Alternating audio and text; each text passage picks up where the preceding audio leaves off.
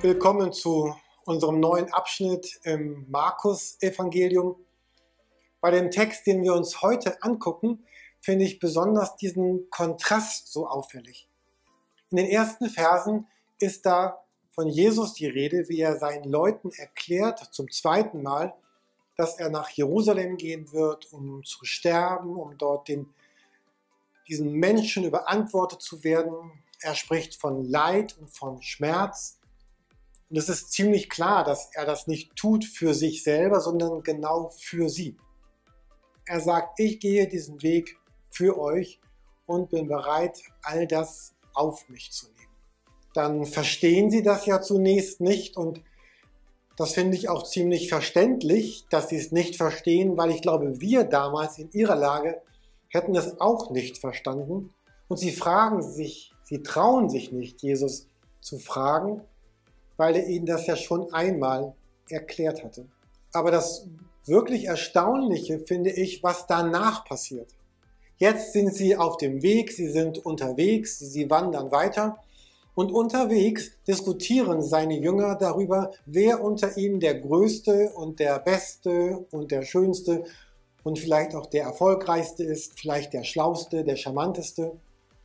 Auf der einen Seite ist da Jesus, der sagt, ich bin gerade unterwegs dahin, mein Leben für euch zu geben, ganz viel Schmerz und Leid in Kauf zu nehmen.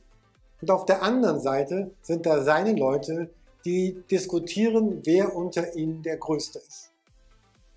An dieser Stelle fällt mir unweigerlich ein Werbespot ein. Nein, der Schober! Schröder! Mensch, ewig nicht gesehen. Setz dich! Wie geht's dir? Gut, und dir? Blendend! Warte mal. Mein Haus, mein Auto, mein Boot. Mein Haus, mein Auto, mein Boot. Meine Pferde und meine Pferdepflegerin. Es geht um uns. Es ist ziemlich einfach zu sagen, ja, damals die Jünger, sie waren nicht ganz auf der Höhe oder ja, dieser Werbespot ist natürlich total übertrieben. Aber trotzdem möchte ich die Frage fragen, ob nicht ganz viel von dem Schweren und dem, und dem Leid, was wir auf dieser Welt erleben, genau von dieser Frage herkommt, weil wir fortwährend dabei sind, uns zu vergleichen und zu diskutieren, wer besser, größer und irgendwie schöner sein könnte ich möchte mehr haben und mehr sein als du.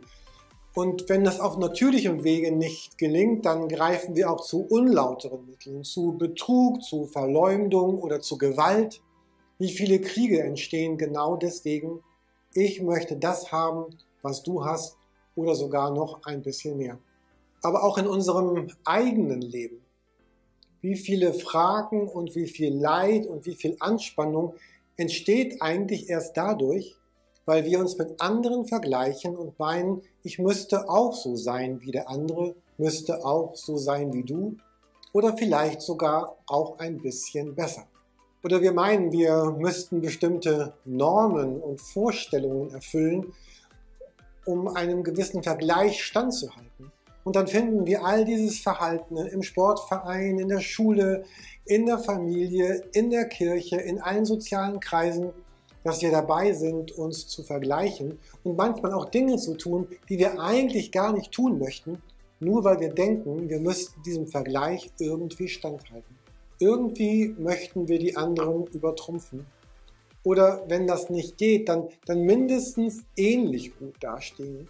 Mindestens ähnlich in ähnlich hip, ähnlich hopp, ähnlich begabt und ähnlich beliebt sein.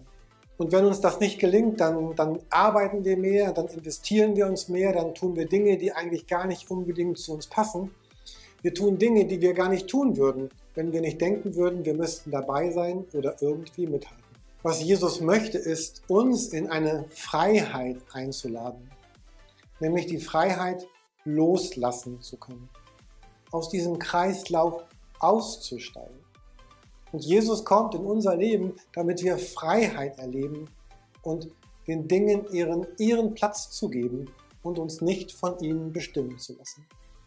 Und gerade in diesen Zeiten der Corona-Krise, wo wir nochmal ganz neu konfrontiert werden, auch mit der Frage der Endlichkeit, die wir manchmal vielleicht so weit wegschieben, sagt Jesus, ich möchte euch frei machen von, von der Suche und dem Jagen nach, nach, nach Dingen und nach bestimmten Haltungsweisen, die sowieso ihr auf der Erde zurücklassen werdet und möchte euch das geben, was wirklich Bestand hat, was trägt heute, weil es euch frei macht und in alle Ewigkeit, weil dort ganz andere Dinge von Bedeutung sein werden. Ich wünsche uns beides. Ganz mutig zu ergreifen, was Gott uns an Gutem in unser Leben hineinschenkt und ganz mutig all das liegen zu lassen, was einfach gerade nicht dazu passt. Morgen werden wir einen kleinen Sprung machen im Markus-Evangelium. Wir werden uns anschauen, wie dort im Markus-Evangelium die Passionszeit beschrieben ist. Gründonnerstag, Karfreitag, die Auferstehung, um ganz in dieses Geschehen rund um Ostern einzutauchen, so wie Markus es beschreibt.